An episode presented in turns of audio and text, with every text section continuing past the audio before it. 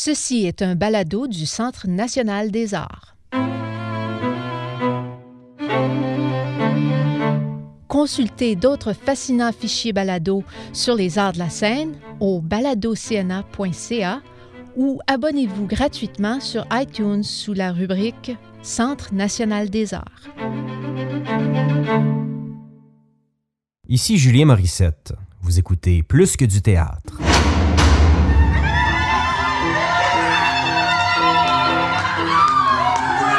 Hier soir, le Wild West Show de Gabriel Dumont était présenté en première mondiale au Théâtre français du Centre national des arts à Ottawa.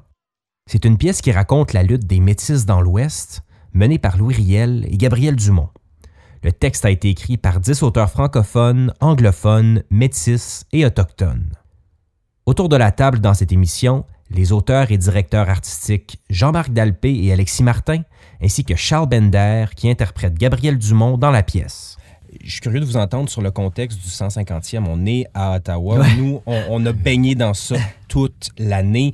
Il y a un passage délicieux dans, dans, la pièce où on parle de la bière, la, la 150 qu'elle est ça, amère. C'est l'improvisation. C'est l'improvisation. mais t'as tombé tellement tink. Oh, c'était, c'était magique. Mais je, suis curieux de vous entendre là-dessus aussi.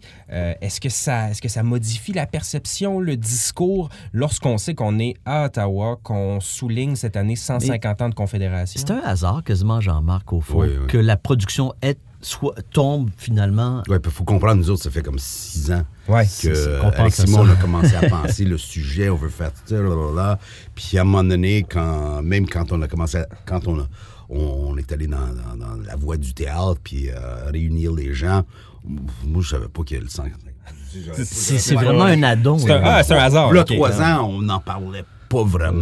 Puis là, tout d'un coup, on a fait Oh, c'est vrai, il va y avoir le 100, il y a le 375. Oui, à Montréal, on a 100 en plus. Le 150. Hey, on, on va peut-être aller pouvoir aller chercher de l'argent avec ça.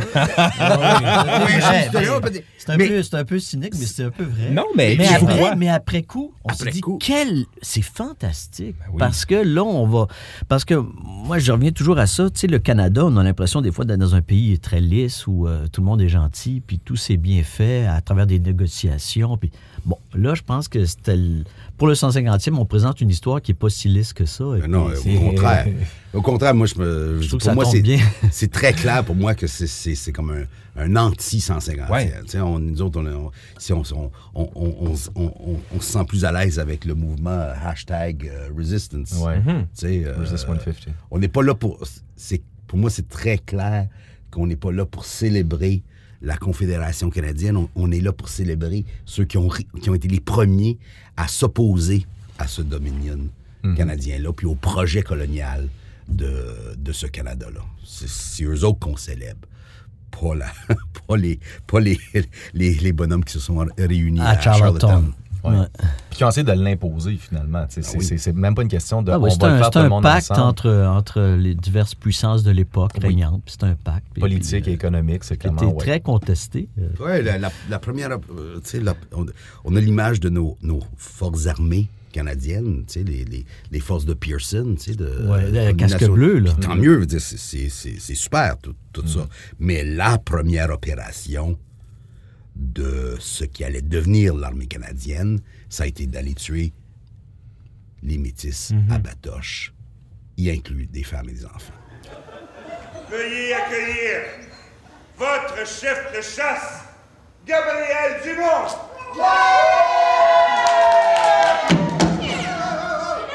Mais pourquoi s'être intéressé à Gabriel Dumont? C'est une question que je me pose parce que nous, mmh. dans. Même, même moi aussi, je suis un gars de l'Est du pays. On a très peu entendu parler de Gabriel Dumont. Même Louis Riel, dans nos cours d'histoire, c'était très peu présent. Euh, pourquoi, euh, pourquoi faire ça en l'honneur ou en portant le nom de Gabriel Dumont? C'est une très bonne question. Charles, ben en fait, moi je, porte, moi, moi, je porte Gabriel Dumont, fait que je, je, je, je, je sais oui, vous en avez parlé. vous en avez parlé, mais c'est vrai que la question revient souvent, en fait, c'est pourquoi qu'on va parler de Gabriel Dumont. Puis moi, je trouve ça super intéressant, mais j'avais déjà fait Louis Riel avant dans un autre spectacle. Oui, je jouais dans... Tu l'avais vu, yeah, oui, oui, ben, oui, tu l'as oui, vu. Le Louis Riel, je me souviens... Le Chester Brown. Chester, ouais, c'est basé sur un roman graphique de Chester Brown, c'est le, le, Louis Riel comic book uh, stage play. Puis, euh, encore une fois, on raconte l'histoire de Louis Riel. Louis Riel, c'est la mythologie de la, de la rébellion métisse.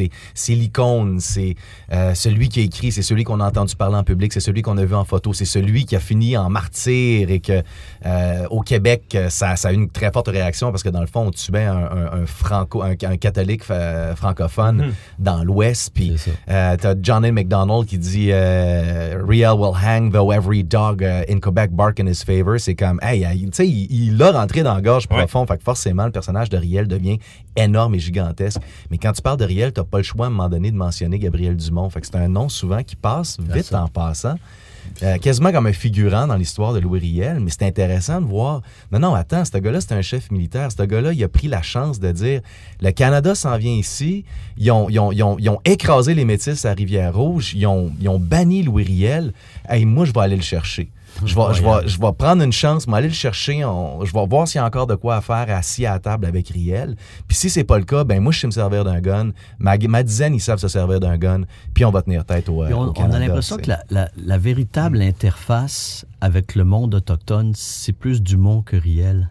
Hmm. C'est-à-dire que je pense que ce qui nous intéressait, Jean-Marc et moi aussi, c'est de dire, ben, Riel, on, on l'a beaucoup illustré, mais c'est comme si on avait un peu oublié Dumont, puis c'était la part presque plus indienne, au fond, de ce couple mythique-là, non? Hmm. Là, on parle un peu de la genèse du projet. Euh, tout à l'heure, on a parlé du pitch de base euh, il y a peut-être six ans. De quoi ça a l'air, un pitch? Jean-Marc Dalpé, Alexis Martin qui vont voir, je sais pas, Brigitte Hankens et qui lui disent Nous, on veut faire un gros show fou avec tant, d'auteurs et autant de points de vue euh, historiques. Comment ça s'est passé? Comment ça s'est passé? Bien, Jean, Jean-Marc et Brigitte, c'est des gens qui collaborent ensemble depuis 40 ans, il faut dire. Je pense que Brigitte euh, faisait confiance à Jean-Marc. Je pense pas que ça a été très dur de, ta part de la convaincre. Mais ce qui a été intéressant dans les pitchs, par exemple, c'est moi et Jean-Marc, on débarque à Winnipeg, à Saskatoon, dans les, les prémices du projet. Puis là, on rencontre du monde. Et puis là, on fait nos, nos, nos, pitchs. Et puis là, euh, je me souviens, Jean-Marc, puis moi, c'était comme 6, 7, 8 fois par jour qu'on prenait le discours. Et on était épuisés à un moment donné. Puis là, on se relayait dire parle-toi, là. Parce que... J'en peux plus, là. C'est à ton et puis, euh, J'ai mal à gorge. Mais ceci dit, on, on, a eu euh, des facilitateurs extraordinaires. Je pense à Maureen La Bonté, entre autres, Yvette Nolan, Ken mm. Williams, qui nous ont référé des gens. Et je pense qu'on n'a à peu près jamais eu de problème à, convaincre les gens d'embarquer dans le projet? Non, non, tout le, monde, tout, le monde, tout le monde nous a dit oui. Je veux dire, il y avait un enthousiasme, peut-être la découverte d'être en contact justement avec des francophones de l'Est. Moi, moi, en tout cas, j'étais, à ma grande honte, je connaissais pas du tout l'Ouest du pays. Euh, je débarque à Winnipeg, à Saskatoon pour la première fois de ma vie, puis j'ai passé 50 ans. Mais c'est le cas pour bien des euh, Québécois, j'ai l'impression. Bien sûr, ben oui, tout à fait. Et euh, ben, j'ai adoré l'expérience pour ça. C'était l'occasion de, de rencontres extraordinaires. Et les pitchs, ben oui, on était, on était rompus. On était comme des, vendeurs de chars de théâtre. on était rendus bons, hein, on l'avait. Est-ce que ça a toujours été une idée théâtrale ou ça aurait pu être présenté sous d'autres non, Non, non, non. pendant trois ans, c'était, on avait vraiment l'intention de faire de l'argent avec ça. on, était, on pensait Netflix. On, pensait Netflix. Non, non, non. ça tombe bien, là, il y a de l'argent pour ça. Non, c'est pas vrai. C'est ça, oui. nous pas là-dessus, là. Non, mais vraiment, on était... C'est pas du joli. on est... vraiment, parce qu'on pense, ah on pense encore, je pense, c'est un sujet formidable de série télé. Je veux dire, fais ça, fais ça. Fais ça. Pitch, pitch. non, non, non, mais j'arrête. Je, je veux pas faire un pitch, mais c'est vraiment, écoute, c'est une formidable. Et surtout à l'époque, le 6 ans, moi, moi je venais d'écouter, ça faisait pas longtemps, Deadwood euh, de HBO. Je me suis dit, oh my God, l'esprit The Canadian, ouais. the Canadian Deadwood. Alors en plus, Deadwood, c'est exactement la même époque. Hein. Mm-hmm. On est en 117. Le, le, Little Big Horn vient de, vient de se produire, je pense, il y a 2-3 ans. Fait qu'on est exactement dans la même époque. C'est extraordinaire. Écoute, les mais c'est ça, les chevaux, les producteurs ont fait non, ça coûte trop cher. Genre? OK, parce que ça s'est même rendu aux oreilles de certains producteurs. Oh, non, non, non, on, avait un producteur. le projet. On avait un réalisateur. On était à la télé, on était au cinéma après. Oui. Puis à chaque fois, les gens faisaient. Non.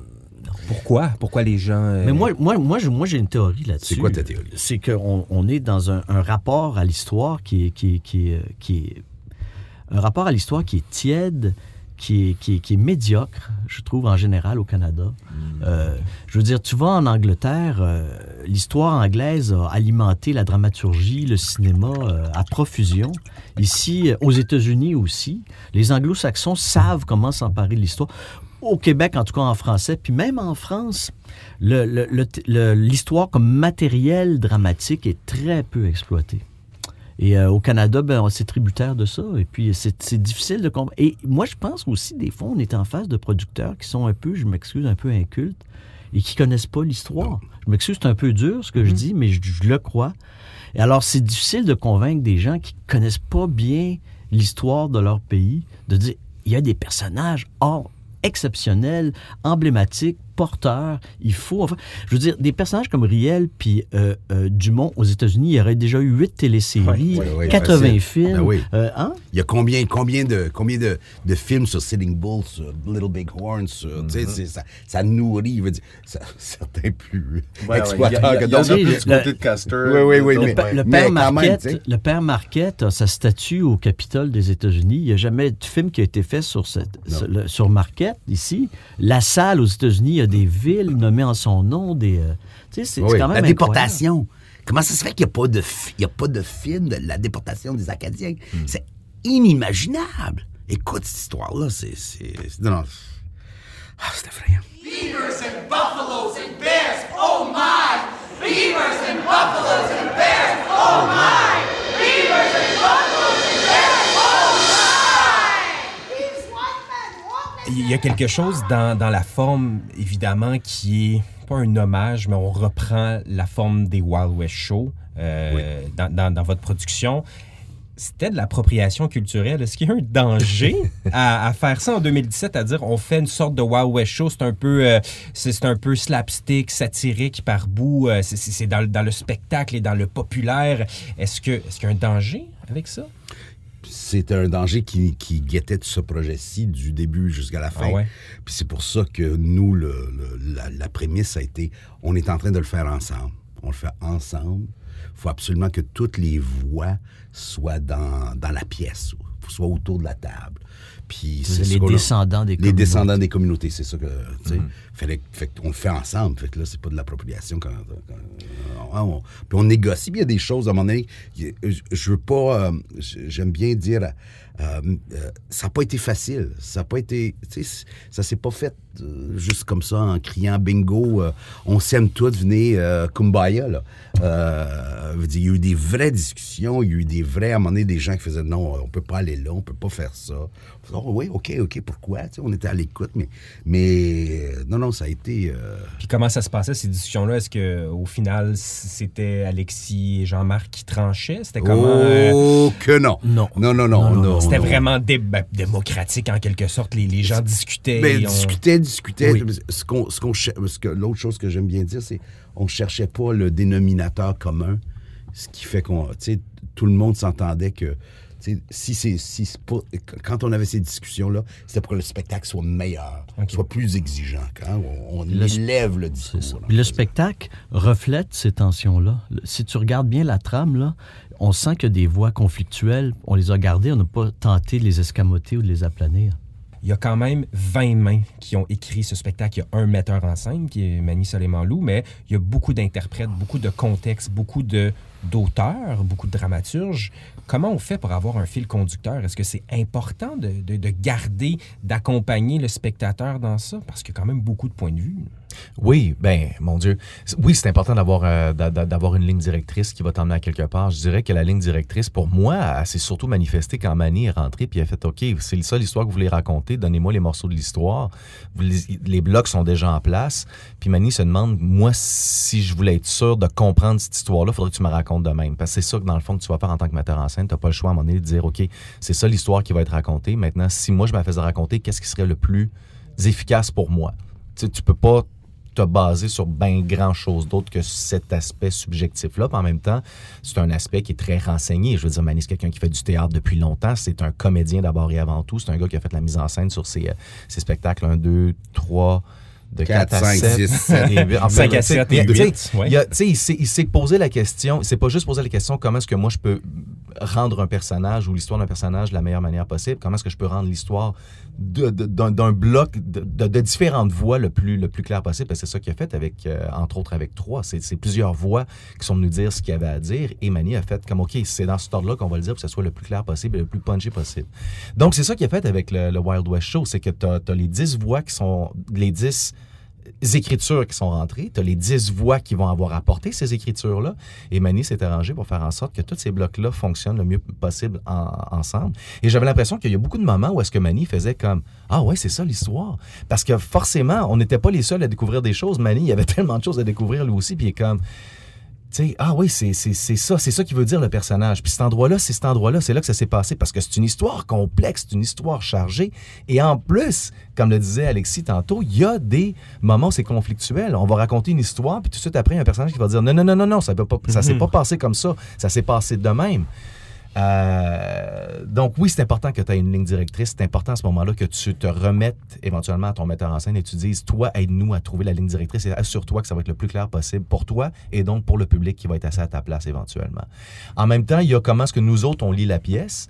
Et euh, en tant que personnage, on essaie, surtout un gars comme Gabriel Dumont, moi je joue un rôle dans la pièce. Il faut que je trouve mon arc, il faut que je sois sûr que je comprenne d'où est-ce que je, est-ce que je pars, puis où est-ce que j'espère arriver à la fin de la pièce.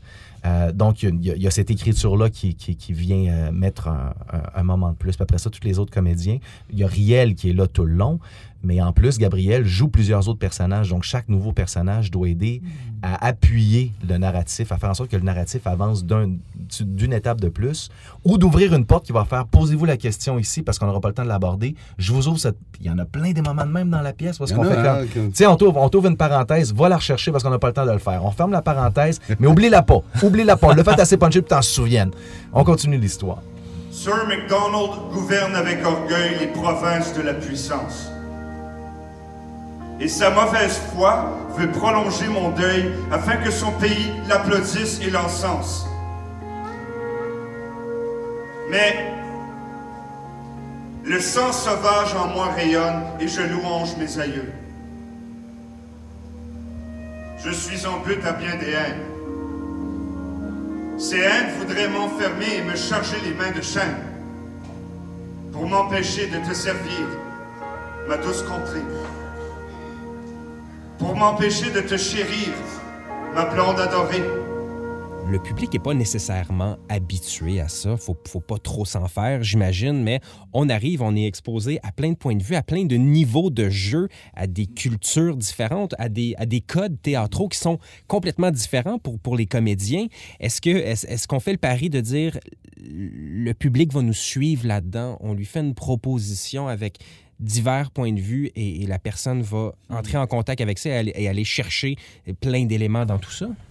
Oui, mais tu sais, en même temps, ces formes plus éclatées-là, ça fait depuis les années 60 que ça, que ça se pratique. on n'invente rien.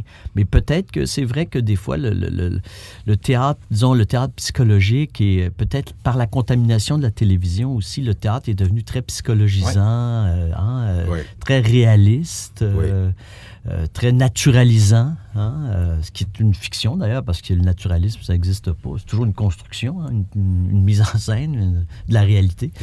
Et alors, euh, peut-être que c'est vrai qu'on n'a pas souvent sur nos scènes ce type de démarche-là, mais on n'a rien inventé. Non, non, puis moi je dirais même, ça, avant, dire, c'est inspiré du, c'est inspiré du Wild West original, mais qui a, qui a donné notamment le, c'est, le vaudeville, hein, c'est le cabaret, vaudeville, cabaret, puis qu'on mm-hmm. parle des années 10, 20, 30, 40. Un mouvement que la création collective dans les années 60, 70, 80 a beaucoup repris Récupérer ça, parce qu'il y a aussi le théâtre politique, il y a le théâtre de Brèche, mais Brèche s'inspirait de tout ça. Puis hein, tout ça, c'est lié, c'est des mouvements, puis, puis absolument les, le théâtre eux, le grand cirque ordinaire. Le nouveau théâtre expérimental. Le nouveau théâtre expérimental. Le premier théâtre expérimental.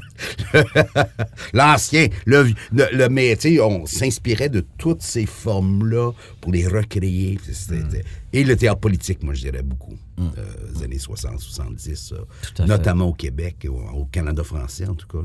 C'était lié à une démarche euh, militante ça, c'est quelque chose, moi, en tout cas, me fait plaisir de, de, de, retrouver ça un peu avec, avec ce show-là. Il y a comme un esprit militant dans ce politique, en tout cas. Ou pas. Des fois, c'était vraiment des expériences plus formelles. Oui, oui, oui. Le, théâtre expérimental, c'était formel, c'était jamais politique. Non, non, non, non. C'était vraiment des Mais celui-là, ça l'est. Ça l'est. il, y a, une volonté de s'impliquer. Tout, à fait. C'est très clair, très. Tout à fait. parfois souligné, peut-être un peu trop souligné pour certains, mais moi, ça ne me dérange pas. On a vu ça hier soir. Mais c'est ça, c'est la forme idéale pour le faire parce que la, justement, la multiplicité des visions par rapport à cette histoire-là, la multiplicité des impacts, euh, c'est vraiment le format idéal pour le faire. Le, justement, ce qu'on a utilisé dans notre Wild West Show, de dire, ben garde, on, regarde toute cette, réalité-là avec notre filtre à nous et c'est exactement l'impact, l'effet que ça donne.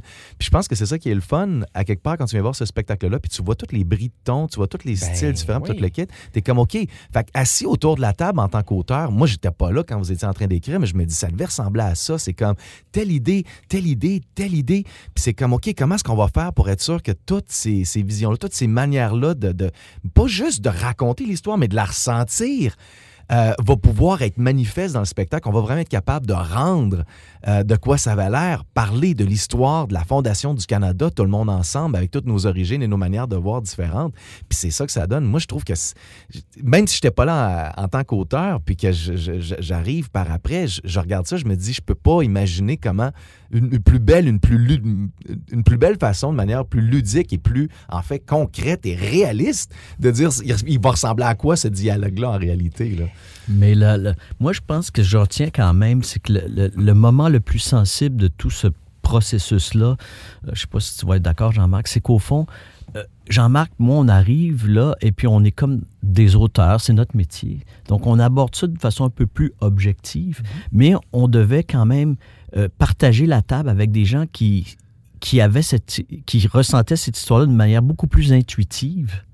C'est-à-dire que qui, qui, représentait pour eux quelque chose qui faisait partie de leur chair, en fait. Euh, euh, ça, nous, ça nous met dans une position extrêmement intéressante. C'est absolument fécond, mais en même temps, nous, là, on marche sur des œufs aussi. C'est-à-dire qu'on on est des techniciens du théâtre, mais tout à coup, on doit dealer avec des gens qui ne sont pas dans cette posture plus euh, théorique, technique de comment on fabrique un spectacle efficace, mm-hmm. qui sont, non, attendez, là, ça, là, c'est, ça vient me chercher autrement, plus profondément. Euh, tu comprends, c'est l'histoire de ma famille aussi. Ben, Alors, ça, c'était l'aspect passionnant, mais difficile aussi. Hein. Puis on a fait des allers-retours. On était obligé de revoir des gens. On a même fait de la médiation avec une elder. Hein, euh, Madame euh, ah Bocage, une dame fantastique de l'Ouest. On a été, on a passé deux jours à Toronto, Jean-Marc et moi, avec deux des auteurs pour essayer parce qu'on s'entendait plus là, sur la vision du spectacle. Et puis, tu sais, comme disait Jean-Pierre, que ça n'a pas été une rencontre lisse. C'est-à-dire qu'il y a eu des heures. Oui. Tu sais? Important. Et euh, en tout cas, ça, comme auteur, moi, je trouve que c'est une expérience qui m'a beaucoup intéressé pour ça on parle de la multitude de tons aussi, de changements de ton. Il y a beaucoup d'humour dans le spectacle et euh, quand, on pense à ces épisodes aux, luttes des métis, c'est assez tragique en quelque sorte. Et dans le spectacle, oui, il y a l'aspect vaudeville, mais des fois, on, passe d'une histoire euh, extrêmement tragique à quelque chose de très drôle dans l'esprit cabaret. Euh, d'où vient cette idée de, présenter certains, certaines anecdotes ou certains faits sous une forme humoristique? Ben, je pense que c'était ça. C'est les, différents auteurs qui arrivaient avec leur vision. Là, fait que... Et il n'y avait pas un danger de manquer de, respect en traitant ça d'une ah, ben manière euh, humoristique? Il y a une ligne, il y a, vraiment une ligne très, très mince, euh, un, jeu d'équilibre qui se fait où est-ce que euh, tu présentes des caricatures, tu présentes des, des, des, des, personnages qui sont très, très gros, tu, euh, tu présentes des archétypes et tu, les, tu, tu fais des gros traits. Puis souvent, on, passe, on passe tellement vite à travers certaines, certaines, certains épisodes qu'on n'a pas le choix. Il faut que tu présentes un archétype, paf, c'est ça qui est arrivé, c'est comme ça que c'est arrivé. Après ça, on va passer à la prochaine affaire. Mm-hmm. Donc, oui, il y a une caricature. Oui, il y a des moments où est-ce qu'on va dans, dans, dans, une certaine caricature de Loubriel et une certaine caricature de Gabriel Dumont, où en fait, ce qu'on essaie de présenter, c'est le plus, c'est de synthétiser la relation qu'il y avait entre euh, Gabriel et Louis. Euh, mais en même temps, tout l'humour qui ressort. Moi, de la manière que je le lis un peu. Euh, oui, ça se peut qu'il y ait du monde qui ne comprenne pas l'humour, qui fasse comme vous riez de cette situation-là. Ou, et moi, je, le vois à chaque fois que je m'en vais sur des communautés, que je vais dans des réserves, que je rencontre des amis, c'est qu'on on, met en lumière les choses en acceptant d'en rire. Une chose que beaucoup de gens qui connaissent pas les Premières Nations ne savent pas, c'est que c'est, c'est, du monde drôle. Oui, puis ça fait partie de leur manière de raconter l'histoire. C'est ça. On rit dans des communautés. Même, même quand tu parles de choses atroces, de choses horribles, les gens trouvent le moyen d'en rire pareil. Pas d'en rire d'une manière irrespectueuse, mais de faire comme ma résilience vient du fait que je suis capable de, de, de, faire sauter cet esprit-là dans mon ventre, là, puis de faire comme. Je suis capable de rire. Je suis encore capable de rire. Mhm. Tu vois, je suis fort, je, suis solide, je suis capable de rire. Fait que j'espère qu'il y a cet élément-là qui va être saisi par les gens aussi. C'est que si on est juste dans l'atermoiement, si on est juste dans la tristesse, si on est juste dans le tragique, à un moment donné, c'est comme. Bon, écoute, tu, tu tu sais, OK, j'ai de la peine, tu as réussi à atteindre mon empathie, puis il n'y a rien d'autre derrière ça. L'humour permet de faire comme, oh, hey, tu m'as choqué, tu m'as déstabilisé, là. Ça, ça emmène les gens plus vers l'action que de faire, hmm. ah, j'ai de l'empathie pour toi, je vais m'asseoir dessus et faire comme, c'est triste. Très juste, ouais. Moi, je suis très d'accord avec toi. En terminant, euh, Alexis, Jean-Marc et Charles, si on avait à s'asseoir après la, tournée pan-canadienne, là, on est au tout début, hier, c'était la première. Qu'est-ce qu'on veut retenir finalement de, cette grande création, de ce grand projet ambitieux? Ben, moi, je, je, retournerai un peu ta question dans le sens que, justement, moi, je veux apprendre ce qui va en ressortir. Je ne le sais pas. Je ne sais pas ce que je veux qu'il en sorte. Je, suis plutôt dans la posture de dire, j'ai le goût de découvrir qu'est-ce qu'une pièce comme ça va provoquer mais j'ai pas le j'ai pas la prétention de dire il faut que ça donne ça. Oh, c'est beau ça. Oh, yeah. juste. Oui. J'aimais ça parce que tout le monde, tu parlais de l'écoute, beaucoup de, du processus créatif derrière ce spectacle-là. C'était pas genre, j'ai quelque chose à vous dire. Un gros élément de la, du processus créatif, c'était être dans l'écoute. Euh, euh, tu sais, vraiment, c'est, regarde, il y, a tellement de manières de raconter cette histoire-là. faut qu'on s'écoute, faut qu'on soit vraiment alerte sur toute la complexité de cette histoire-là. Puis après ça, on va créer un objet, puis on va dire, écoutez, c'est ça qu'on a entendu. Est-ce que vous entendez la même chose? Est-ce que vous entendez quelque chose de dissonant? Est-ce que vous avez envie de réagir et de parler avec nous à partir de maintenant? Est-ce qu'on engage un réel dialogue? Fait que je pense que c'est ça qui arrive. Et puis on, rentre dans une espèce d'inconnu, dans une espèce d'univers. Euh, ben c'est ça, on rentre dans l'inconnu, on, marche vers, euh, vers un public qui, qui, qui, qui, va réagir, qui va, qui va nous répondre. Puis c'est ça qui est magique. On brise tellement le quatrième mur, on espère qu'ils vont nous répondre. Merci beaucoup d'avoir pris le temps ce matin avec nous. Merci Julien. Merci Julien. Plus que du théâtre est une série de balados produites par le Théâtre français du Centre national des arts. À la recherche, Guy Varin. Au montage, Stephen Boivin. Je m'appelle Julien Morissette. Merci d'avoir été à l'écoute.